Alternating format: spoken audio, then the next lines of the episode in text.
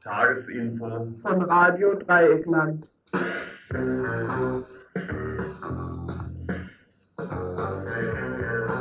Ihr hört das Tagesinfo vom 29. Oktober 1992. Immer drängender werde die Sehnsucht nach dem Sinn des ganzen Treibens, so wird aus den Chefetagen der Wirtschaft berichtet.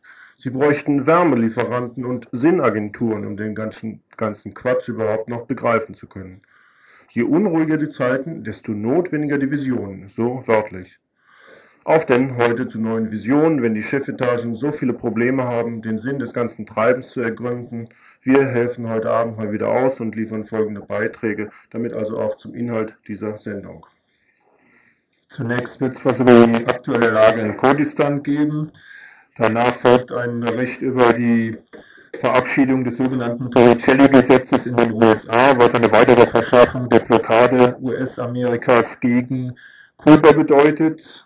Dann äh, wird es was zu den Verbotsdrohungen und Verboten von Präsident Jelzin in, der, in Russland gegen die am Wochenende gegründete Nationale Front zur Rettung des Russlands geben. Dann wird es einen Bericht zur Unterstützung einer Flüchtlings- äh, oder einer Flüchtlingsunterstützungsgruppe in Zürich in der Schweiz geben.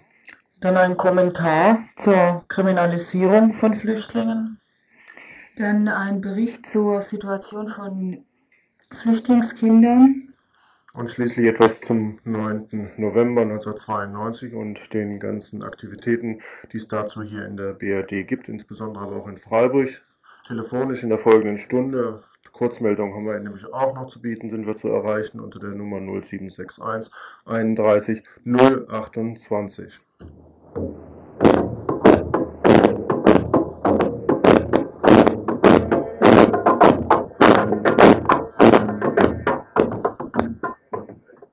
Ein Mitarbeiter von der Kurdistan Solidarität aus Waldkirch wird von der kurdisch-irakischen KDP festgehalten.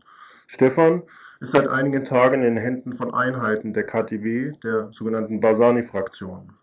Diese Information kam vor zwei Tagen in einer türkisch-kurdischen Zeitung Özgür Gündem ans Licht, als Reporter von dieser Zeitung davon schrieben. Diese sind derzeit in der Kriegsregion und berichten über die aktuelle Entwicklung. Auf Nachfrage des Auswärtigen Amtes in Bonn wollte die sogenannte KdP-Vertretung in Bonn diese Angabe zunächst nicht bestätigen, meinte dann aber, Stefan sei nicht Journalist und sei auch nicht als Journalist festgenommen worden, sondern weil er der PKK geholfen habe. Auf weitere Nachfragen musste die KdP-Vertretung dann aber erkennen, dass sie dies auch nicht so genau wüsste. Sicher ist immerhin, dass Stefan seit einigen Tagen bzw. Wochen in der Kriegsregion war er wurde direkt im Kriegsgebiet Sacho auch festgenommen. Sicher ist auch, dass Stefan unter anderem als Mitarbeiter von Radio Dreieckland in dieser Region ist und auch äh, Informationen aus der Kriegsregion berichten sollte. Sicher ist auch, dass Stefan in der Kurdistan-Solidarität aktiv ist, das heißt unter anderem auch zum Beispiel an der Gründung eines Bündnisses gegen die Exporte von deutschen Phantomflugzeugen in der Türkei beteiligt war. Dieses Aktionsbündnis hat zum Beispiel auch in einer ersten Stellungnahme nicht zu der Festnahme, sondern zu der Lieferung von den Flugzeugen angekündigt, dass sie vor Bremgarten aktiv werden wird, um die Waffenlieferungen zu verhindern. Auch dies ist ein Anliegen von Stefan. Zusammen mit seiner Unterstützung für den kurdischen Befreiungskampf war dies nicht sein erster Aufenthalt in der Region.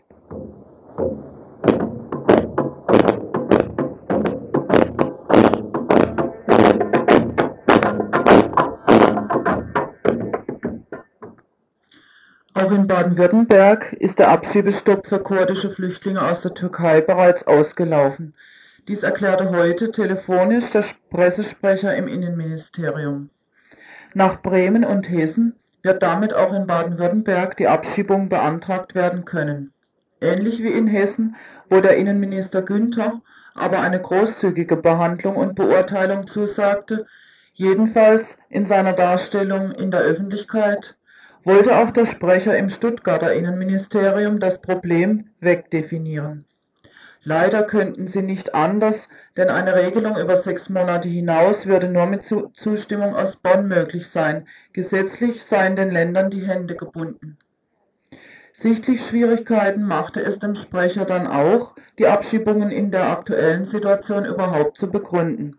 Allein die Menschenrechtslage sei überaus schwerwiegend und nur weil die Türkei NATO-Partner sei, dürfe doch darauf nicht alleinig Rücksicht genommen werden. Deshalb sei man auch großzügig und werde sich überdies in Bonn dafür einsetzen, dass die Verlängerung des Abschiebestopps erreicht wird.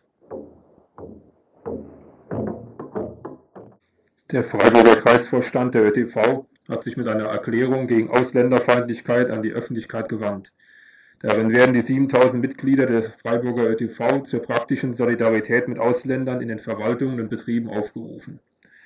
Der Vorstand greift zur Konkretisierung dabei auch auf einen eigenen Vorschlag vom November 1991 zurück.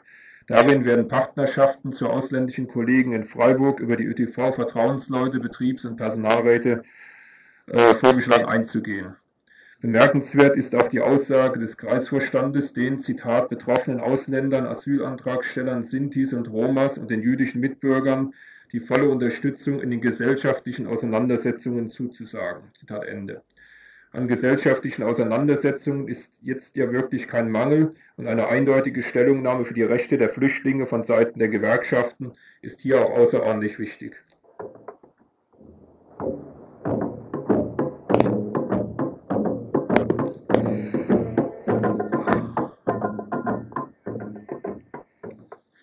Wenn zum 1. November die Umsetzung des Regierungsabkommens zwischen Rumänien und Deutschland begonnen wird, dann kann die deutsche Regierung inzwischen mit einem Gutachten aufwarten, das die Roma-Verfolgung in Rumänien gezielt verharmlost. Die ermordeten, ermordeten 36.000 Roma während des Zweiten Weltkriegs in Rumänien tauchen in diesem netten Gutachten gar nicht auf. Der Autor dieser Studie wollte die Quelle, aus der das hervorgeht, nicht zur Kenntnis nehmen. Informationen aus Amnesty-Quellen wollte der gute Mann ebenfalls nicht notieren denn sein Verhältnis sei zu denen gestört. Ausschreitungen, die es gegen Roma in Rumänien dann dennoch gebe, seien von diesen selbst provoziert worden. So arbeitete also Wolf Oschlies vom Bundesinstitut für ostwissenschaftliche und internationale Studien. Finanziert hat diesen Track der Bundeshaushalt. Als Motiv gab Oschlies an, Ihm werde zu viel über Roma geredet, zu viel Unbefriedigendes. Jetzt hat er die Befriedigung gehabt. Das Institutsdach wurde in Köln besetzt von verschiedenen Roma-Initiativen, die seine Arbeit öffentlich machen wollten. Das gelang dann auch.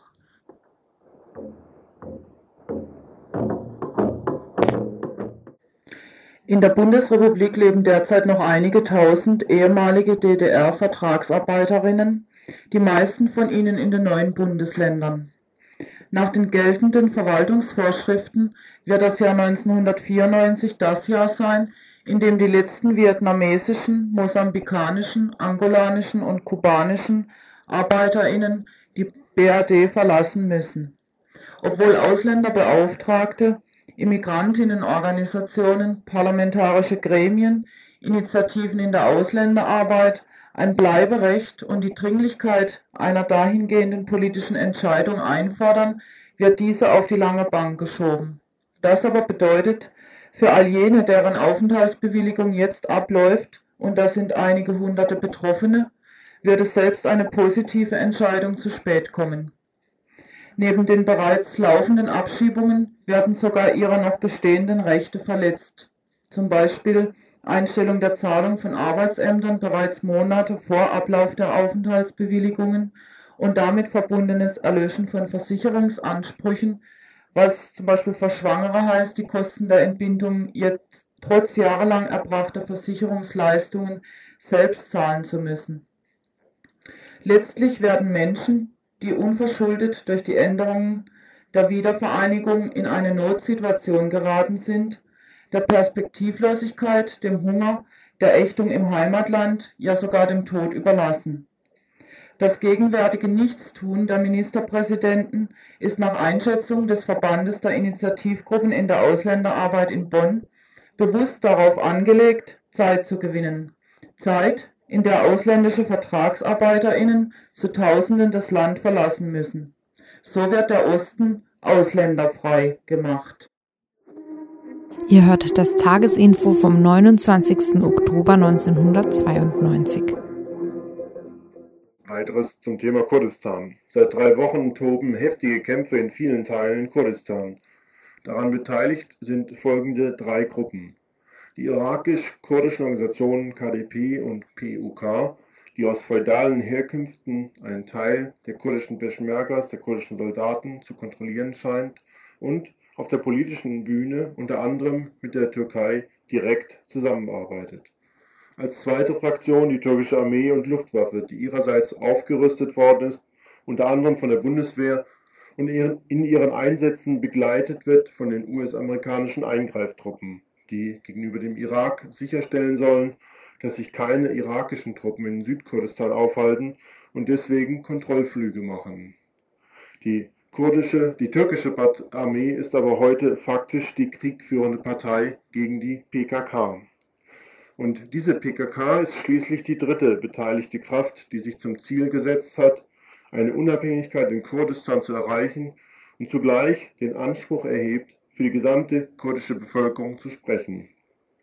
Offizieller Grund für die Entwicklung der Kämpfe war die Erklärung der irakischen kurdischen Fraktionen KDP und PUK dass die kurdische PKK sich aus dem irakischen Teil Kurdistans zurückzuziehen habe. Als dieses Ultimatum verstrich, wurde Krieg geführt. Nachdem der Erfolg der KDP und PUK aus dem Irak in den ersten Tagen ausblieb, obwohl sich bereits türkische Offiziere von Anfang an daran beteiligten und beratend mitwirkten, griffen in der folgenden Zeit die türkische Armee direkt in die Kämpfe ein und seit dieser Zeit wird ein Mehrfrontenkrieg in Kurdistan geführt. Dazu liegen einander sich widersprechende Meldungen vor, die von den entgegengesetzten Interessen bestimmt sind. Die Türkei behauptet, sie hätten die PKK schon bald zerschlagen. Was sie in der Praxis führen, ist ein Vernichtungskrieg, der sich mit Bomben und Raketen gegen alles richtet, was ihnen sich in den Weg stellt. Daraus resultieren zum Beispiel solche Überfälle auf Dörfer wie am 25. Oktober in Dedebak bei Masgirt. Zwölf Menschen wurden erschossen. Die Armee aus Ankara hat inzwischen nach ihren Angaben mehr als 20.000 Soldaten eingesetzt und behauptet, in wenigen Tagen sei der Krieg zu ihren Gunsten entschieden. Das mag eine Schutzbehauptung sein, um die internationale Öffentlichkeit zu beruhigen. Unterstützung bekommt diese Kriegsführung von den irakischen, von den kurdischen Fraktionen aus dem Irak, KDP und PUK, die allerdings Schwierigkeiten haben, ihre Soldaten beisammenzuhalten. Offenkundig sind viele dieser Peschmergas, der irakisch-kurdischen Soldaten, entweder davongelaufen oder übergelaufen. Bei ihnen jedenfalls wurden auch Dokumente beschlagnahmt, die beweisen sollen, dass die irakische Partei PUK direkt mit dem türkischen Generalstab zusammenarbeitet, von ihnen auch die notwendige Lebensmittelversorgung erhält. Die kurdische Arbeiterpartei ihrerseits behauptet, dass die Kriegslage für ihre Ziele so ungünstig gar nicht sei, wie es in den offiziellen Darstellungen behauptet wird. Von schweren Verlusten, Rückzug des, der Peschmergas und weiterhin anhaltenden Kämpfen mit der türkischen Armee und einer zunehmenden Solidarisierung kurdischer Menschen mit der PKK ist in ihren Meldungen die Rede. Die Kriegsfronten im Einzelnen nachzuzeichnen, das übersteigt wohl auch das geografische Vermögen der meisten, die jetzt zuhören. Die bürgerliche Öffentlichkeit in Deutschland wird immerhin aufgefordert, nicht nur die Meldungen der türkischen Propaganda zu berücksichtigen, sondern immerhin mindestens beide, Seiten, beide Seiten zu Wort kommen zu lassen. Auch die gestern von offiziellen Medien hier in Deutschland verbreiteten Nachrichten, dass die PKK sich zurückziehen wolle und eine Einigung mit der KDB über den Abzug erzielt worden sei, wird vom Kurdistan-Komitee in Köln heftig dementiert. Der Krieg dauere an, die Auseinandersetzungen nehmen an Härte zu. Es gebe bei den kurdischen Peschmergas starke Auflösungserscheinungen und von der türkischen Luftwaffe seien bereits einzelne Flugzeuge durch die kurdische Luftabwehr heruntergeholt worden, so ihre Meldungen. Von Waffenstillstand und Gesprächen in Kurdistan kann danach nicht die Rede sein. Für eine weitere Differenzierung in der etwas komplizierten Situation dieser Konfrontation hier zunächst auch noch eine telefonisch mitgeteilte Einschätzung einer irakisch-kurdischen irakisch antifaschistischen Gruppierung nun im Folgenden. Wir wollen auch sagen, dass diese Kräfte, also ich meine äh, PUK und Demokratische Partei Kurdistan Irak, sind die gleiche Hundenkette der Imperialismus in dieser Region, genau wie Saddam Regime. Unserer Meinung nach, dass die PKK selber hat große Fehler gemacht. Und das hängt zusammen damit, dass sie eine nationalistische Politik führen. Äh, sie haben in ihrem äh, Erdneck-Europa-Vertretung erklärt, auch im letzten Interview mit Abdullah Öcalan in politischer Bericht aus Köln von BWK geklärt, dass diese Kräfte seit 40 Jahren äh, Verräter der kurdischen Volk sind. Und wir sagen, das stimmt und trifft es zu. Gut, aber wir fragen Abdullah Öcalan und Führer der PKK, warum haben sie mit diesen Marionetten in 83 ein Protokoll, also genau mit Barzani-Leute unterzeichnet. Warum haben Sie mit diesen Marionetten um 88 die gleichen Versuche gemacht? Um 90 haben Sie sich mit, äh, äh, mit Jalal Talabani, Führer der PUP, in der Akademie Masum Korkmaz ein Protokoll unterzeichnet und dann um 91 wollten sie mit dieser Verräter, mit dieser Marionetten ein gemeinsames Armee, ein gemeinsames Außenpolitik, ein gemeinsames äh, Führer äh, zu praktizieren. Und aus diesem Grund, wir sagen, das ist Ergebnis die nationalistische Politik. Unserer Meinung nach anstatt der PKK seit Jahren versucht mit dieser Verräter, Bündnis oder Partner oder gemeinsamer Arbeit führen, sollten sie eigentlich sich mit türkischer und armenischer äh, Kommunisten und Antifaschisten in Türkei Nordkurdistan ein gemeinsames Front führen. Das ist Weg zur Befreiung nicht nur kurdisches Volk in Türkei, Nordkurdistan, sondern auch für Laz, das sind ein äh, Volk in Nordtürkei äh, und auch für Armenier und für Araber. Und wir sind für proletarische Kampf der Völker in Türkei, Nordkurdistan gegen Faschismus, Imperialismus. Soweit die Erklärung einer kurdisch-irakischen antifaschistischen Gruppe. Inzwischen kann von einem Bündnis zwischen Talabani und der PKK ja wohl auch gar keine Rede mehr sein, denn beide bekriegen sich aufs heftigste. Die Situation ist aber kompliziert. Und zur weiteren Erklärung und Darlegung der Entwicklung in Kurdistan ist hier vielleicht auf eine Veranstaltung hinzuweisen, die am Samstag in Freiburg um 20 Uhr im Radikaldemokratischen Zentrum in der Egonstraße 54 stattfinden wird. Dazu das folgende kleine Gespräch mit einer Veranstalterin zu dem Zweck dieser Veranstaltung. Äh, die Idee zu der Veranstaltung kam daher, dass wir denken, dass die Informationen zu Südkurdistan relativ rar sind hier, dass auch ziemlich vorgegebene Bilder hier existieren und kein differenzierter Blick vorhanden ist zu Südkurdistan. Also jetzt nochmal konkret für die, die vielleicht im Thema nicht so drin sind, das ist der irakisch besetzte Teil wo jetzt ja kürzlich auch die Wahlen stattgefunden haben, da hat sich ja einiges auch relativ grundsätzlich geändert innerhalb der letzten Zeit. Ja, seit dem letzten Jahr ist es praktisch ein befreites Gebiet.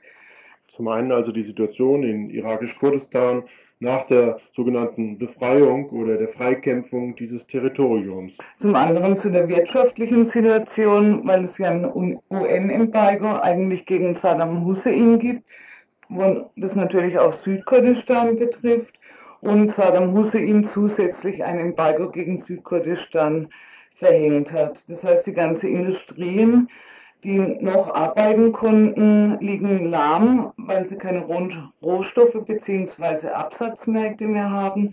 Die Landwirtschaft ist schwierig zu gestalten, weil Düngemittel und Maschinen bzw. Ersatzteile fehlen. Von daher ist die Situation sehr schwierig. Also praktisch dieser Wiederaufbau der Gebiete, die Besiedelung der Gebiete, die von Saddam Hussein geräumt wurden und äh, die Grenzen, die durch die Embargos gesetzt wurden. Die Veranstaltung vor dieser Auseinandersetzung bzw. diesem Krieg geplant, äh, ja, aber aufgrund der aktuellen Lage, wenn der Herr Bachtier, der kommt, ähm, sicherlich auch darauf eingehen. Herr Bachtier ist das Mitglied des Zentralkomitees der Partei der Werktätigen. Diese Partei ist vor allem unter Arbeiterinnen und Arbeitern der Industrie organisiert. Darüber hinaus setzt sie sich für eine Bodenreform zugunsten zurückkehrender Flüchtlinge und kleiner Bäuerinnen und Bauern ein. Statt Almosen fordert sie Reparationen von den Ländern, die Saddam Giftgas geliefert haben. Bachtiar am Samstagabend, 31.10., 20 Uhr, Radikaldemokratisches Zentrum Egonstraße 54. Zugegen sein wird auch Lissy Schmidt, Journalistin und Mitarbeiterin von Medico International, auch Sachkennerin in Sachen Kurdistan. Ihr hört das Tagesinfo vom 29. Oktober 1992. Mit passend gewähltem Kalkül hat in diesen Tagen der US-Präsident Bush auf einer Wahlkampfreise durch Miami einen Gesetzentwurf unterzeichnet, der die seit 30 Jahren andauernde Blockade gegen Kuba noch ein Stück weiter verschärft. Dies soll dem angeschlagenen Präsidenten die notwendigen Stimmen von den ca. 1,5 Millionen Exilkubanern mit Sitz in Miami verschaffen, die schon auf gepackten Koffern hocken, um dem Sozialismus in Kuba ein Ende zu bereiten. Dabei zeigt dieses Gesetz, dass trotz des Wahlkampfs die politisch herrschende Klasse in den USA sich in einem voll und ganz einig ist, nämlich in der Zerschlagung des bisherigen kubanischen Staates. Denn dieses Gesetz wurde von dem Kongressabgeordneten der Demokratischen Partei Robert Torricelli im April diesen Jahres im Washingtoner Parlament eingebracht. Anfang Mai wurde dieses Gesetz noch von der republikanischen US-Regierung vorläufig abgelehnt. Vor circa vier Wochen stimmte dann der Kongress mehrheitlich also Demokraten und Republikaner, der Vorlage zu, der nun von Bush durch die Unterzeichnung Gesetzeskraft verliehen wurde. Was ist nun der Inhalt dieses Gesetzes? In einem Gespräch erläuterte Deborah Carrillo, die sich aufgrund einer Einladung der Kuba-Solidaritätskomitees auf einer Rundreise durch die BRD befand, Aufgaben und Inhalt dieses Gesetzes. Das Projekt Torricelli ist von einem Demokraten der USA äh, Robert Torricelli entwickelt worden, der beinhaltet praktisch, dass kein Schiff, das in Kuba, kein ausländisches Schiff, das in Kuba anläuft, darf ein Hafen für einen Zeitraum von sechs Monaten äh, anlaufen. Dann in den USA, also äh, darf kein Hafen der USA anlaufen für sechs Monate. Ähm, dieses Projekt äh, beinhaltet außerdem, dass kein Unternehmen das mit Kuba ein Handel treibt, mit, mit den USA ein Handel treiben darf. Und äh, als dritter Punkt steht, äh, steht darin, dass äh, nur in Ausnahmefällen die US-Bürger Kuba besuchen dürfen, also Tourismus treiben, äh, treiben dürfen. Und in dem Falle dürfen sie 500 Dollar ausgeben, einschließlich Flugkosten und äh, Verpflegung. Wenn Sie diese Summe überschreiten, müssen Sie mit einer Strafe rechnen, wenn Sie zurückkommen, von 50.000 Dollar, beziehungsweise haben Sie damit zu rechnen, äh, dass auf Sie ein, eine Verhandlung wartet, also eine Gerichtsverhandlung wartet. Zusätzlich untersagt das nach seinem Urheber genannten Torricelli-Gesetz allen Zweigstellen von US-Firmen in anderen Ländern jegliche Wirtschaftsbeziehungen mit Kuba und droht ihnen mit Entzug des Handels mit den USA. Dass hier natürlich die Interessen der US-amerikanischen Großkonzerne an Kuba von ausgenommen sind, versteht sich bei dem Monopolcharakter der US-amerikanischen Ökonomie von selbst.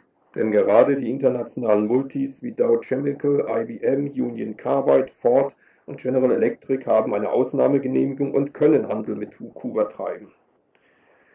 Hier werden die Interessensphären für den kubanischen Markt nach dem Teig X schon verteilt. In dem Interesse dieser Konzerne liegt natürlich auch, dass ausländische Konkurrenten aus dem Kuba-Markt herausgedrängt werden. So berichtet Deborah Carillo über einen Fall aus Westeuropa. Beispielsweise die Siemens aus der Bundesrepublik hat äh, Kuba kein, äh, keine Anlagen verkauft im letzten Jahr und äh, konkret die RNM, also Spektro, Spektroskopen für beispielsweise die äh, für das Gesundheitswesen nützlich, weil sie einen Brief bekommen haben von äh, der US-Botschaft, dass wenn sie das verkaufen, äh, wird sofort abgebrochen. Ein anderes Beispiel der Blockade, die von seitens Länder der EG-Länder betrieben wird, ist, dass äh, keine, kein Stahl, das kubanischen Nickel enthält, äh, wird von seitens der USA gekauft. Gegen dieses Vorgehen der US-Regierung gibt es jetzt einen heftigen Protest von Seiten der europäischen Konkurrenz. So hat der für den Außenhandel zuständige EG-Kommissar angedroht, gegen die Maßnahmen der US-Regierung im Rahmen der laufenden Verhandlungen um ein neues Welthandelsabkommen vorzugehen. Präzisiert hat er seine Aussagen bisher aber noch nicht. Die Auflagen des Torricelli-Gesetzes bedrohen einen beachtlichen Teil des EG-Handels mit Kuba, der sich auf rund 600 Millionen US-Dollar jährlich beläuft. In gewisser Weise ist dieser Vorgang für die kubanische Regierung nicht ohne Vorteile. Durch den Zusammenbruch des Handels mit den ehemaligen RGW-Staaten, mit denen Kuba 80 Prozent seines Außenhandels abwickelte, ist es nun gezwungen, zum einen alle inneren Reserven zu mobilisieren und alles, was möglich ist, im Lande zu produzieren. Zum anderen sind aber ohne Außenwirtschaftsbeziehungen notwendige Güter nicht zu beschaffen. Kuba hat nun die Möglichkeit, diesen Konkurrenzstreit zwischen den amerikanischen und den europäischen Firmen für sich zu nutzen. Möglicherweise entgeht es so dem Druck, zu viele von den Errungenschaften der kubanischen Revolution aufs Spiel zu setzen, was bisher immer als Bedingung gesetzt wurde beim Handel mit kapitalistischen Firmen. Die generelle kubanische Richtung im Außenhandel geht aber nach Aussagen von Fidel Castro eher in Richtung Südamerika. Hier kann die kubanische Regierung schon erste Erfolge vorweisen. Trotz Boykottandrohung wurden nun ein 50-Millionen-Dollar-Vertrag über die Produktion von Textilien mit mexikanischen Firmen unterzeichnet. Es handelt sich dabei um die bisher wichtigste ausländische Investition in der Geschichte Kubas. Ein Zugeständnis machte die kubanische Regierung in der Frage der Beteiligung. Galt es bisher, dass Kuba über 50 Prozent an dem jeweiligen Joint Venture hatte, beträgt nun der Anteil nur noch 45 Prozent.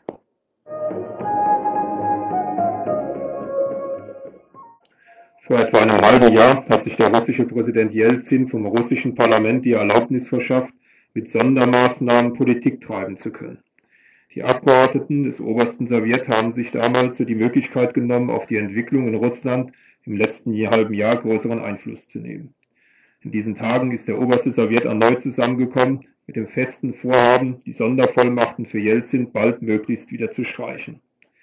Der russische Präsident ist sich über die zunehmende Machtlosigkeit innerhalb des komplizierten gesellschaftlichen Gefüge Russlands im Klaren und versuchte nun in den letzten zwei Tagen die Möglichkeit, per Sonderdekret zu regieren, voll auszuschöpfen. Dass er damit erst recht die Abgeordneten des Parlaments bruskierte, war seine Absicht. Schon in der letzten Woche spitzte sich der Konflikt zwischen Parlament und Präsident zu, als letzteres einen Antrag Jelzins verwarf, die am 1. Dezember stattfindende Sitzung des Volksdeputiertenkongresses auf April nächsten Jahres zu verschieben. Dieser Volksdeputiertenkongress gilt als das eigentliche Parlament Russlands, woraus der jetzt tagende Oberste Sowjet als Ausschuss, der die laufenden Geschäfte tätigt, hervorgeht. Es wurde schon im Vorfeld klar, dass die Abgeordneten des Ausschusses die Sitzung des Volksdeputiertenkongresses nutzen werden, um die Sondervollmachten Jelzins wieder zurückzunehmen. Deshalb der Versuch Jelzin, die Sitzung zu verschieben. Jelzin reagierte prompt auf den Ablehnungsbeschluss. Am Dienstag wurde eine geheime Sitzung des Obersten Sicherheitsrats unter Leitung Jelzins zusammengerufen. Gezielte Indiskretionen machten das Treffen jedoch in der Öffentlichkeit bekannt. Sofort wurde deutlich, dass der Präsident offenbar mit der Möglichkeit eines Putsches von oben droht. Denn dieser Sicherheitsrat hat in Notfällen die Befugnisse, außerhalb aller parlamentarischer Kontrolle zu agieren. Bis jetzt kam es noch nicht zu einem offenen Putsch. Zumindest sieht es aber so aus, als wenn Jelzin den in Russland äußerst unbeliebten Regierungschef Gaidar absetzen wollte. Dieser macht sich vor allem deshalb unbeliebt, weil er als direkter Handlanger des Internationalen Währungsfonds und der Weltbank fungiert. Seit er vor einem Jahr als Jelzin-Günstling in die Regierungsgeschäfte übernahm, hat sich die soziale Lage in Russland dramatisch verschlechtert. Er inszenierte ein Regierungsprogramm nach dem anderen, die unter den Titeln liefen Lohnstopp, Kürzung und Streichung sozialer Leistungen und Privatisierung. Sein jüngster Coup war die millionenfache Austeilung von Anteilsscheinen. Dies, dies ermöglichte, die es ermöglichen sollten, Anteile an Staatsunternehmen zu erhalten. Diese Aktion wurde als die größte Privatisierungsaktion der jüngsten Geschichte bezeichnet.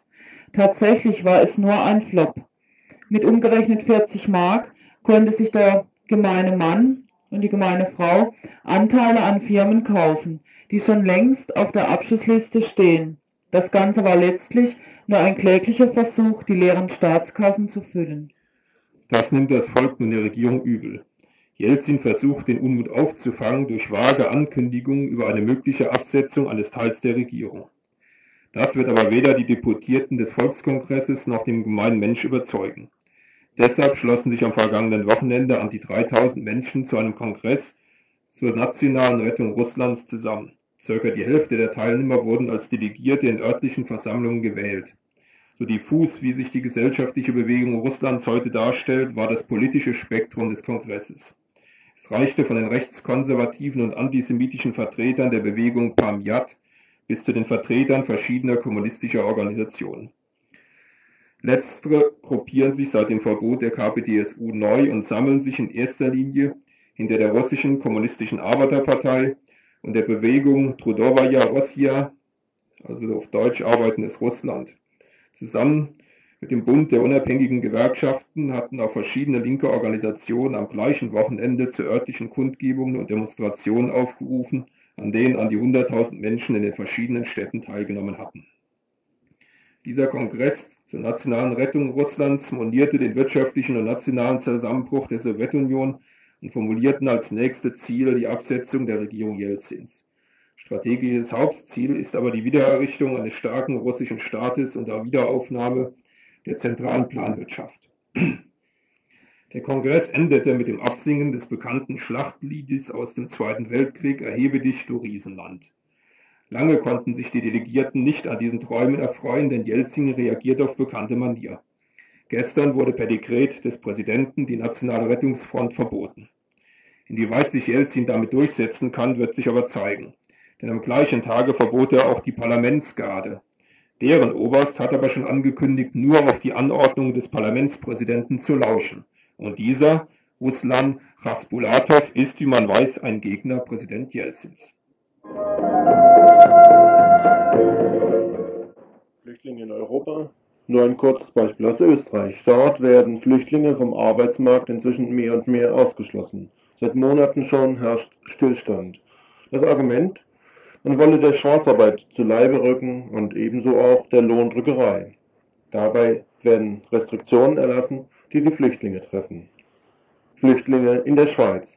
Heute noch einmal ein längerer Bericht zur Arbeit von Flüchtlingsunterstützungsgruppen in der Schweiz, genauer gesagt in Zürich, in die Arbeit der dortigen Aktion Freiplatz. Eine freie Anlaufstelle mit zwei vollbezahlten Kräften und einem Dolmetscher ausgestattet, die seit sieben Jahren arbeitet. Ihren Namen hat sie aus der Zeit der Aufnahme chilenischer Flüchtlinge in den 70er Jahren (Aktion Freiplatz). Ihre Arbeit hat sich aber im Laufe der Zeit erheblich gewandelt. Ein Blick in die Schweiz auch deshalb, weil in Deutschland gerne ein Modell nach der Schweiz entworfen werden soll, welches die Zahl der Flüchtlinge einfach dadurch reduziert, dass die umliegenden Länder der Schweiz bzw. Deutschlands als verfolgungssicher gelten und deshalb die Flüchtlinge immer wieder dorthin abgewiesen werden. Beispiel Schweiz: Die Zahl der Flüchtlinge ging um mehr als 55 Prozent zurück. So wurden zum Beispiel aus Angola im vergangenen Jahr 796 Flüchtlinge noch aufgenommen, in diesem Jahr nur noch 75. Aus Indien wurde im vergangenen Jahr 1800 aufgenommen, in diesem Jahr nur noch 25. Aus Rumänien 2700 im vergangenen Jahr, in diesem Jahr nur noch 485. Verfolgungssicher. Das heißt, wenn dieses Beispiel Schule macht, dann werden also künftig Länder wie Polen, CSSR als verfolgungssicher gelten und der BRD bleibt nur noch die Sorge, dann den Luft- und Seeweg abzuschneiden und schon wäre, wie in der Schweiz, das Problem Flüchtling gelöst. Aber bis dahin ist es noch eine Weile. Einstweilen eben auch deshalb einen Blick in die Schweiz, weil die Probleme der illegal einreisenden Flüchtlinge und der illegal sich durchschlagenden Flüchtlinge dort größer wird. Dazu der folgende Telefonbericht von der Aktion Freiplatz aus Zürich. Also das Verfahren in der Schweiz hat sich kompliziert. Die Anforderungen an Asylsuchenden sind immens gestiegen. Also sie müssen ja heute schon Dokumente vorweisen, Übersetzungen liefern und und und. Sich juristisch eigentlich müssten sie sich ja auskennen, damit sie überhaupt wissen, was sie tun müssen, damit sie Asyl bekommen. Und das ist eigentlich in den meisten Fällen gar nicht möglich. Also rein aus sprachlichen Gründen nicht und auch aus, weil sie es nicht schlichtweg nicht wissen. Deshalb denke ich, hat sich insofern zugespitzt, dass sie mehr Hilfe brauchen, mehr juristische Hilfe auch. Früher war es mehr, die Vatertaktion war mehr da, Kontakt zu knüpfen zwischen Asylsuchenden und Schweizerinnen, um ihnen den Aufenthalt zu vereinfachen, Nachtessen zu organisieren, vielleicht ein Wochenende oder Hilfe, soziale Hilfe zu geben. Das hat sich insofern verändert, als die juristische Hilfe Unterstützung äh, zugenommen hat. Also es nötig macht, dass wir auf diesem Bereich viel mehr machen als früher. Was erfolgt dann, wenn in eurer Arbeit der Asylantrag der flüchtenden Person abgelehnt ist? Das ist ganz unterschiedlich. Also das kommt auf, das ist bei jeder Person wieder anders. Also entweder kämpft man weiter und versucht halt weiter etwas zu erreichen auf, auf juristischem Wege Oft passiert es, dass die Leute einfach halt untertauchen und wir dann oft auch nicht mehr wissen, wo sie sind. Oder dass wir ihnen helfen können. Jetzt mal das so generell gesagt, viel mehr kann ich dir nicht sagen. Es gibt natürlich manchmal schon Möglichkeiten, wie man ihnen nachher noch weiterhelfen kann. Die Schweiz behauptet also, die Anzahl der Flüchtlinge sei um mehr als 55 Prozent zurückgegangen. Das heißt im Wesentlichen, wer keine Dokumente hat, kann auch nicht mehr Asylantrag stellen. Damit hat die Schweiz ein Verfahren übernommen, was offenkundig auch schon in Österreich praktiziert wird.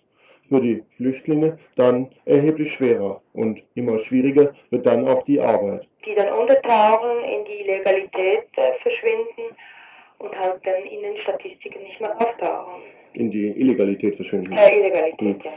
Äh, ähnliche Politikeransichten sind auch aus Deutschland bekannt. Sie versuchen das Schweizer Modell zum Vorbild hier zu propagieren. Ja, das ist eigentlich ein österreichisches Modell, muss ich sagen. Ich war in Österreich, ich war in Wien im April und da waren wir beim Innenministerium, der hat uns das erklärt, dass das so ist in Österreich und hat uns auch eben dann mitgeteilt, dass die Kollegen aus der Schweiz gekommen seien, um das mit ihnen zu besprechen. Also es scheint also die Runde zu machen jetzt.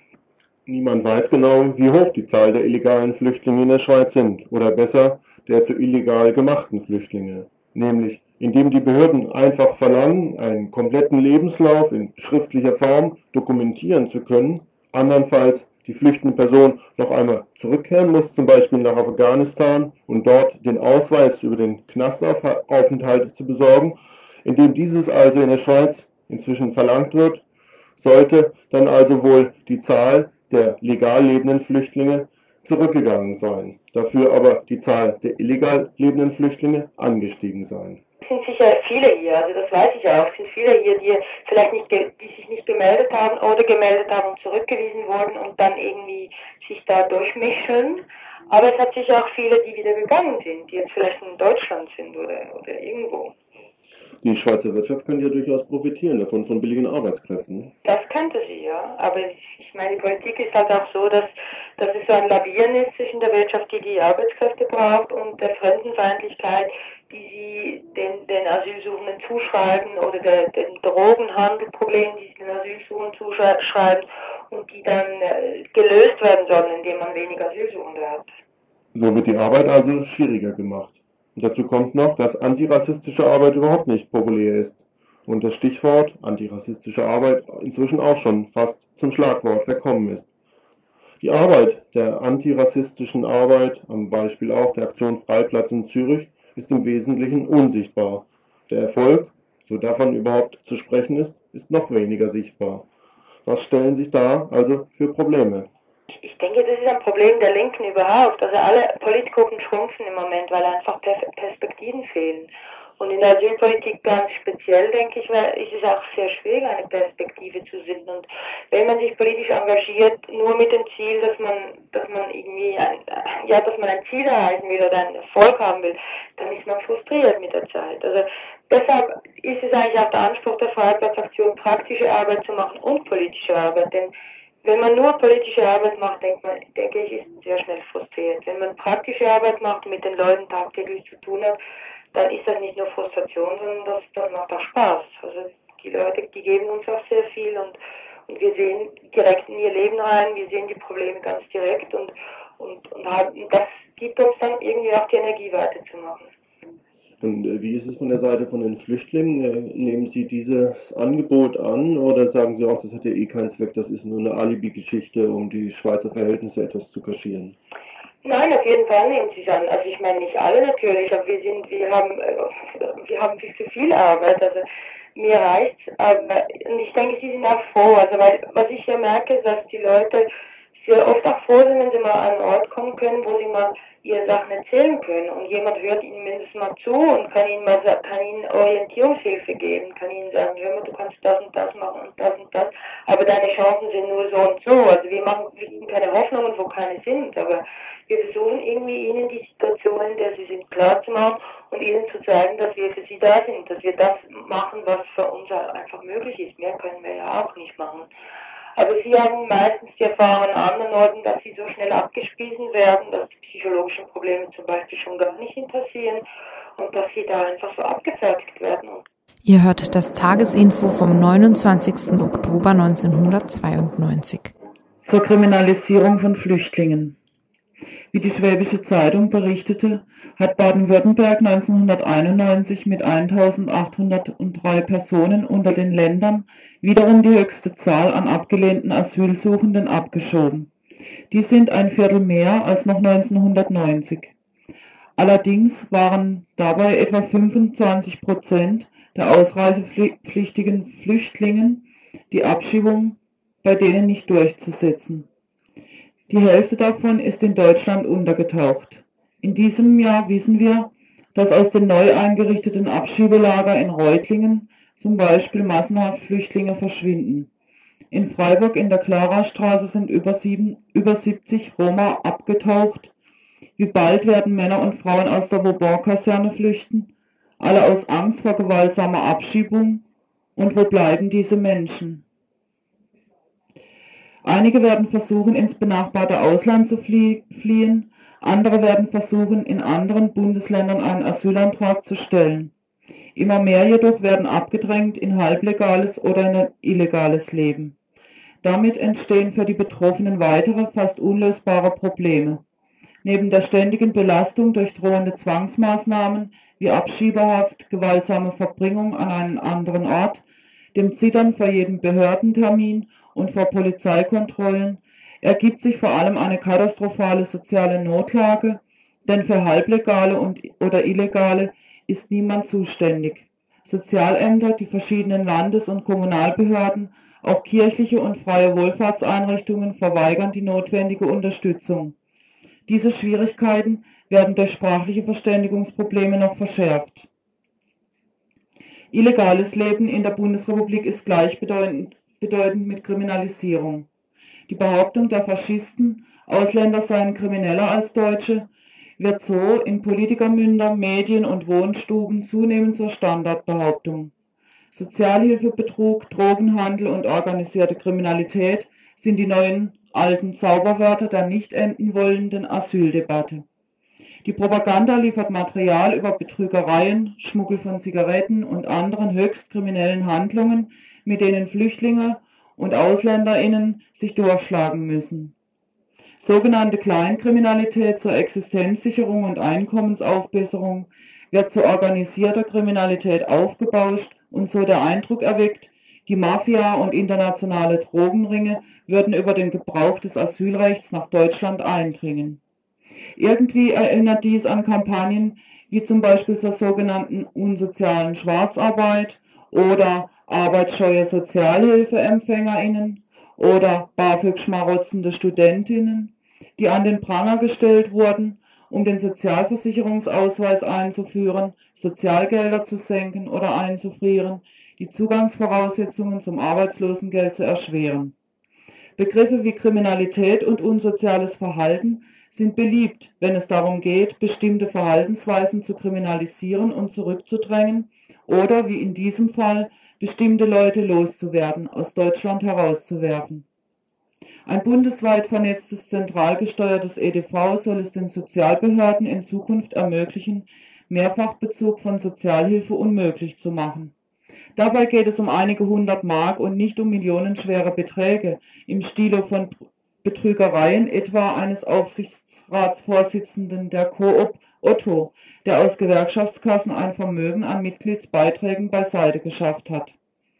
Die harte Linien gegen vermeintlich Kriminelle zielt als Ablenkungsmanöver für jene, die hier fleißigst Reallohn, Reallohnsenkungen, Armut für ein Drittel, explodierende Mieten und Nebenkosten usw. So vorantreiben und über Steuerpakete, Gesundheits- und Rentenreformen die kleine Frau, den kleinen Mann immer mehr in die Enge treiben.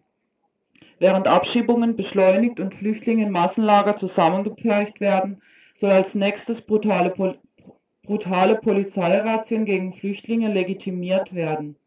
Oder wie schon in Bremen ganze Stadtteile zu sogenannten No-Go-Areas erklärt werden und durch sogenannte Platzverweise mit dem Argument der Drogenbekämpfung flüchtlingsfrei gehalten werden. Diese werden als Betrüger und Verbrecher denunziert und als Bedrohung aufgebaut. Das Geschwätz vom Arbeitsplatz wegnehmen, von Wohnungsnot verschärfen oder ausländischen Drogenkartellen usw.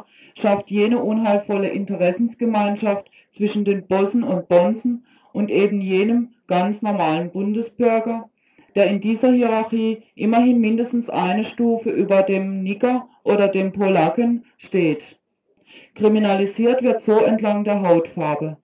Schwarze, Kurdinnen und Roma seien potenzielle Diebe, Betrüger, Drogenhändler usw. So Sozialer Neid wird rassistisch gefärbt, um letztendlich das Asylrecht abzuschaffen und Einwanderung nach politisch-ideologischen und arbeitsmarktorientierten Gesichtspunkten zu kontrollieren. Relativ unbekannt in der Öffentlichkeit ist die Situation unbegleiteter minderjähriger Flüchtlingskinder in der Bundesrepublik. Der Hamburger Flüchtlingsrat veröffentlichte am 11. Juni diesen Jahres eine Erklärung, um auf die katastrophale Situation dieser Kinder in Hamburg aufmerksam zu machen. Die Hamburger Praxis ist wahrscheinlich auch auf die in anderen Städten übertragbar. Eine Praxis, die wie in vielen anderen Bereichen und vor allem dort, wo die Betroffenen ihre Rechte nicht kennen oder nicht in der Lage sind, sie einzuklagen, Rechtsansprüche unterläuft. Grundsätzlich zweifelhaft an sich ist schon die Praxis der Asylantragstellung minderjähriger unbegleiteter Kinder. Eigentlich müssten sie entsprechend internationale Konventionen, wie zum Beispiel dem Hager Minderjährigkeits, äh, Minderjährigenschutzabkommen 1971 von der BRD ratifiziert und der Konvention des Rechtes des Kindes 1989 von der UN verabschiedet, ohne einen Asylantrag stellen zu müssen, hier bleiben können. Untergebracht in Jugendeinrichtungen müsste den Kindern das Recht auf Sprach-, Schul- und Berufsausbildung, auf Sozialhilfe sowie auf einen Vormund, der das Kind unterstützt, zugestanden werden. In der Praxis sieht es jedoch anders aus. Nicht der Kinder- und Jugendschutz, sondern das Ausländerrecht dient als Grundlage, nach der die geflüchteten Kinder behandelt werden. Fluchtgründe von Kindern gleichen denen der Erwachsenen, können jedoch durch kinderspezifische Fluchtgründe erweitert werden, wie zum Beispiel mädchenspezifische Fluchtgründe, wie es sie insbesondere im Iran gibt, wo mit besonderen Bildungsbenachteiligungen, beispielsweise im Unterricht für Mädchen am Gymnasien oder beim Hochschulzugang schon in der Mädchensozialisation gezielt und auf die gegenwärtig vorgeschriebene fundamentalistisch-islamische Frauenrolle hingewirkt wird. Erzwungene Rekrutierung von Kindern zum Waffendienst, sowohl bei der Armee als auch bei militanten politischen Gruppierungen der Opposition und bei Befreiungsbewegungen. Beispiele hierfür kennen wir aus allen genannten Fluchtländern, aus Eritrea, Äthiopien, Afghanistan, dem Libanon, dem Iran, Sri Lanka, Angola und Somalia. In der Regel reisen die unbegleiteten Minderjährigen über den Frankfurter Flughafen ein. 2540 asylsuchenden Kindern am Frankfurter Flughafen im Jahre 1988 ging dann eine Verschärfung der Einreisebedingungen einher. So besteht inzwischen für die Kinder in erhöhtem Maße die Gefahr, dass der Bundesgrenzschutz versucht, Kinder ohne Visum, da seit Inkrafttreten des neuen Ausländergesetzes obligatorisch geworden ist, an der Grenze zurückzuweisen oder ihre Abschiebung in, in den ersten Wochen nach der Ankunft durchzuführen, nämlich in der Zeit, in der die Kinder noch keinen Vormund haben, der einen Asylantrag für sie stellen kann. Doch wie bekommen die Flüchtlingskinder einen Vormund? Und bekommen sie überhaupt immer einen? Per Gesetz ist ein Jugendhilfebedarf bei unbegleiteten Minderjährigen unter 16 Jahren immer gegeben und somit besteht also ein Rechtsanspruch auf kindgerechte Unterbringung in speziellen Einrichtungen, Schulpflicht und so weiter. Bei Jugendlichen über 16 Jahren ist ein Bedarf individuell abzuklären. In den seltensten Fällen findet eine solche Prüfung jedoch statt. An dieser Stelle sei wieder an die Erklärung des Hamburger Flüchtlingsrats zur Situation der minderjährigen unbegleiteten Flüchtlinge erinnert. In Hamburg stellte sich die Situation bis zum Juni diesen Jahres folgendermaßen dar. Durch Überforderung, so wurde es genannt, der Behörden war eine jugendgemäße Unterbringung und Betreuung der Flüchtlingskinder, insbesondere aus den Staaten Afrikas, nicht möglich.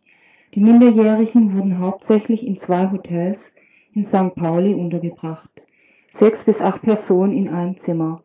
Letztendlich weigerte sich die Besitzerin, minderjährige Kinder aufzunehmen, so dass schließlich im März diesen Jahres 30 Jugendliche, im Mai sogar insgesamt 40 Jugendliche unter 16 Jahren und sogar 100 zwischen 16 und 18 Jahren als Obdachlose auf der Straße saßen.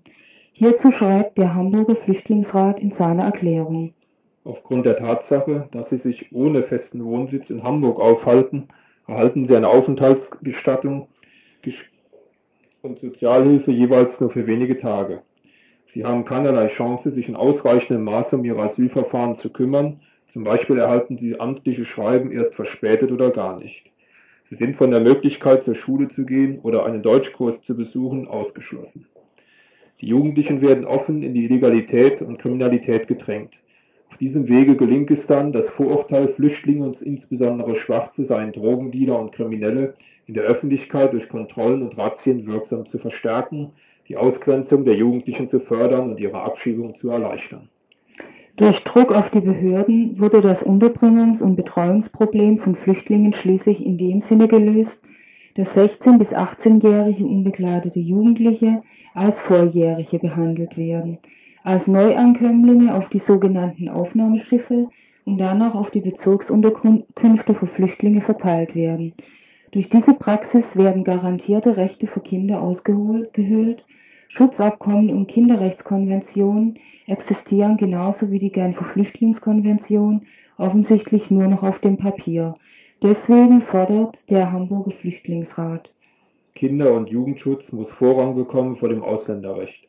Minderjährige Flüchtlinge dürfen nicht in ein Asylverfahren gedrängt werden. Sie müssen vielmehr aus humanitären und völkerrechtlichen Gründen ein Bleiberecht erhalten.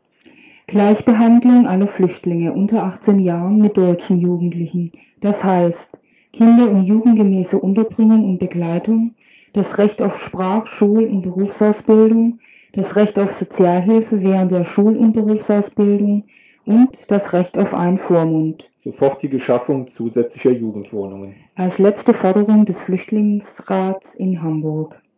Ihr hört das Tagesinfo vom 29. Oktober 1992. Alles, was mit dem 9. November 1992 zu tun hat. Rund um dieses Datum haben sich in diesem Jahr zahlreiche Gruppen, Parteien und Kongresse etabliert, um ihrerseits aufmerksam zu machen, wo es für sie am 9. November 1992 langgehen soll. Da ist zunächst einmal die staatstragende Veranstaltung in Berlin am 8. November, wo sich die Heuchler und Asylabschaffer treffen wollen. Die ganze Clique der bürgerlichen Kräfte wird zugegen sein, von der Industrie- und Handelskammer über den DGB bis hin zum Bündnis 90. Motto, die Würde des Menschen ist antastbar, oder? Unantastbar? Wie hieß es doch nochmal? Und einer wird auch zugegen sein, den wir hier schon einmal vorwegnehmen. Es ist höchste Zeit, dass das demokratische Deutschland geschlossen dem grassierenden Vandalismus von rechts entgegentritt. So stark wird es klingen. Aber einer dieser Heuchler wird nicht zugegen sein, der Boss aus Bayern. Er hat vorsorglich schon einmal abgesagt. Angesagt haben sich aber auch linke Kreise, die dokumentieren werden, dass die Würde des Menschen längst angetastet ist, und zwar von denen, die ihre Unantastbarkeit erklären wollen. Sie wollen die Demonstration benutzen, um mit vielen Möglichkeiten diese Heuchelei offenzulegen und ihnen die Show zu versauen. Vom 9. bis 15. November rufen eine ganze Reihe von Gruppen zu einer bundesweiten Aktionswoche auf. Motto Pogrome verhindern, Asyl und Menschenrechte verteidigen. Kritik ist die Abschottung nach innen und die imperialistische Kriegsführung nach außen. An diesen Fragen, man weiß es ja, kippte inzwischen die SPD, die am 16. November in Bonn ihren Parteitag zu diesen Fragen durchkriegen will. Innerhalb dieser Aktionswoche gibt es eine Demonstration, die am 14. November 1992 in Bonn stattfinden wird. Es wird Zeit. Grundrechte verteidigen, Flüchtlinge schützen, Rassismus bekämpfen, verteidigt Artikel 16 des Grundgesetzes für eine humane, demokratische Gesellschaft. Samstag, den 14. November 1992 in Bonn um 12 Uhr aus Freiburg wird es einen Bus geben, Abfahrt um 6 Uhr am Karlsplatz für 35 Mark. Für den 13. bis 15. November findet wiederum in Berlin ein europäischer Kongress gegen Rassismus statt. Großdimensional angelegt und mit vielen bekannten Rednerinnen und Rednern wird im Wesentlichen die PDS dieses Treffen bestreiten. Schon eine Woche vorher wird es einen Kongress einen ebenso groß angelegten Kongress in Nürnberg geben. Haben die Deutschen nichts gelernt? Unter diesem Motto wird ein internationales Symposium zur Reichspogromnacht und den aktuellen Pogromen in der BRD stattfinden. Auf vier bzw. fünf verschiedenen Foren werden folgende Themen behandelt werden. Gegen das Vergessen, Faschismus und Rassismus heute, Rassismus und Sexismus, die Meinungen aus anderen Ländern und natürlich auch die Frage nach dem, was tun. Am 7. und 8. November in Nürnberg. Zurück aber nach Freiburg.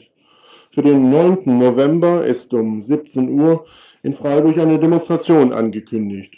Menschlichkeit statt Gewalt.